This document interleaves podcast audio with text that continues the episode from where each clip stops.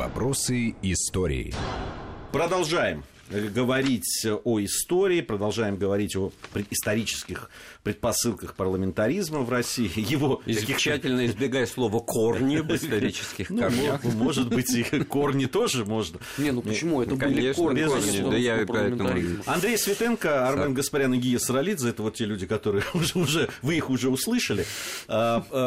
Предлагаю к Екатерине II. Очень приятно для меня всегда вести речь о Екатерине II. Можно я первый начну? Конечно. Да? Екатерина вот. великая. Да не про... Ну, я в силу ряда обстоятельств занимался в молодости как раз Екатерининской эпохой, будучи тогда профессиональным историком, тоже без всяких там кавычек. Короче, значит, вот самое удивительное, что ей не удалось сделать, это не, то, не учредить какой-то внятный парламентский орган, да? Какой-то как, сословный. Ну, сословно-представительный, да. пускай, конечно. Вот это, кстати, тема тоже заслужена. Вот понимаете, вот, э, ну что вот всеобщее, всеобщее. Это, так сказать, заслуга, это результат цивилизации, это современные дни. В 17 веке всем было прекрасно понятно, что люди разные, мера ответственности разная. И вообще вот в этом смысле идеологически вот это вот феодально-крепостническое в марксистском изложении истории государство, оно не скрывало, что оно феодально-крепостническое, экономическое. В каком смысле? Говоря о том, что вот бремя и ответственность дворянина – это служба, служба военная, государственная, в силу того, что он образован, в силу того, что он, так сказать, понятие в голове имеет, и поэтому он должен что называется, тоже отрабатывать полученное свое, так сказать, и социальный свой статус. Да? А от крестьян требуется жить и работать на земле, так сказать, Это же, вот у, у, у всех своя, так сказать, миссия, да. Я даже никакого особенного цинизма, так сказать, Нет, тут не ус... вообще ничего не поменялось. Не, не 20 век то же самое. Крестьяне вот. должны работать на земле, партийный аппарат должен служить.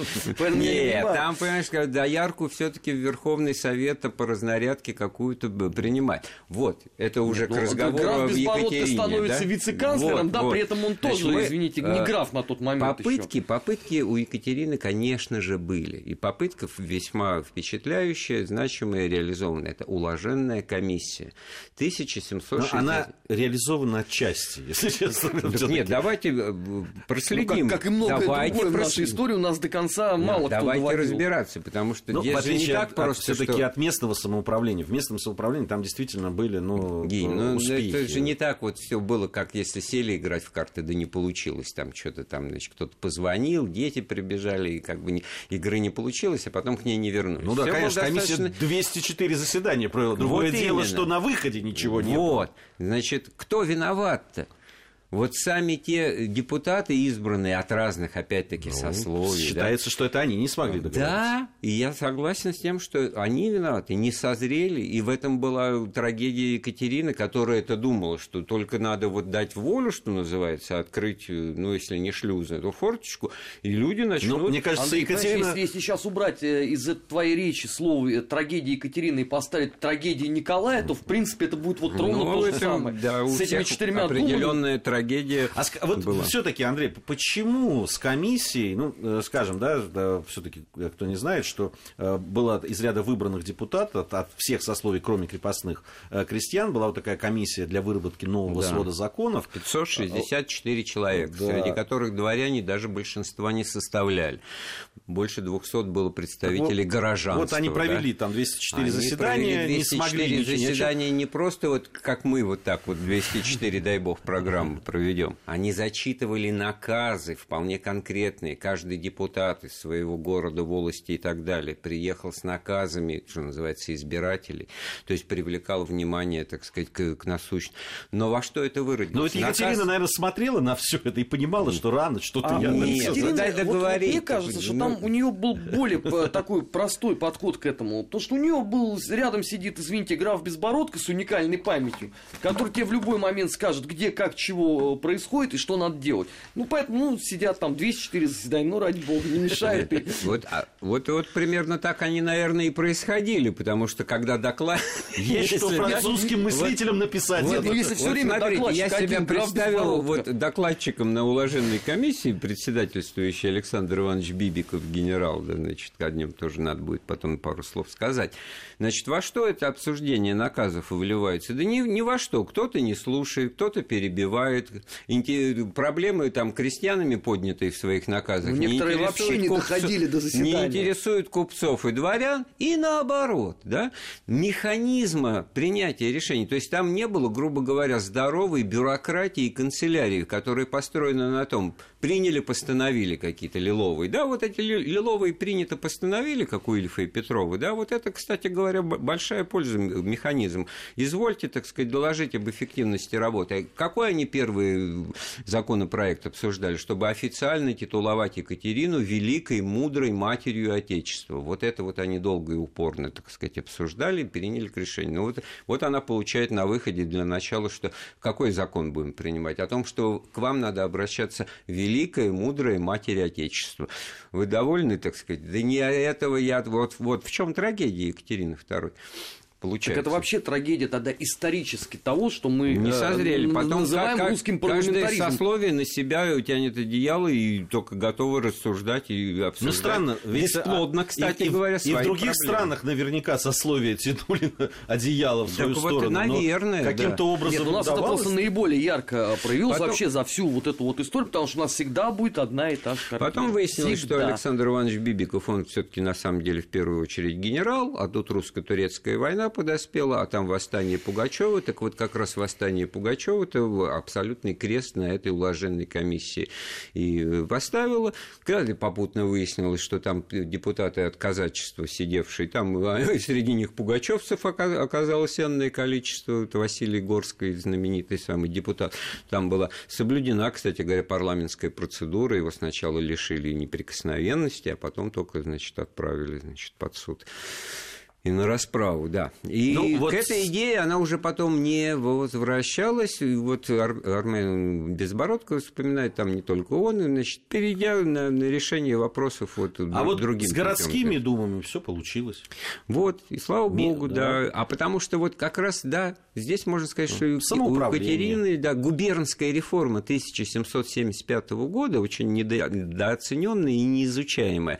И это вот начало того, о чем ты сказал, очень, так сказать, своевременная мера для усиления, ну, вот этой системы корневой государственного управления на местах при наших-то территориях и Но это важно. размерах. Опять же, Очень это важно. тогда есть получается, что это, Это это, урок, наша извлечённый историческая из- традиция и урок- постоянно, потому что ровно то же самое у нас будет в 20 веке, Урок когда из- сам товарищ Сталин говорит о том, что Верховный Совет Республик у нас эффективнее действует, чем Верховный Совет Общий. Тогда не надо было, оказывается, пенять все-таки на нашу там бюрократию, надо было просто открыть учебник истории и понять, что мы как бы в традиционном для себя русле. Ничего самое главное распределить предметы ве- ведения, да, вот эта знаменитая земская реформа, которая, ну, сколько можно говорить и друг, друг другу, значит, э, щипать за то, что в России две беды, дураки до дороги, ну, дураки до дороги, и вот какие мы молодцы в результате. Вместо этого вот земская реформа, дорожное строительство, местное строительство, улучшение, вот это то, что сейчас ЖКХ называется, это все, значит, в бюджеты самоуправления на местах, городские и прочее, и, и- и не было такой проблемы. А, Здравоохранение, земский врач, да, образование, земский учитель, это же все, ну, Чехова открой, там на каждом шагу это все будет не просто, так сказать, иронично, конечно, но факт остается фактом. Ну, изнутри же все. Да. Изучено. Ну, а чём потом писал. великая русская литература, она же критический реализм из себя представляет, а во всем критику видеть.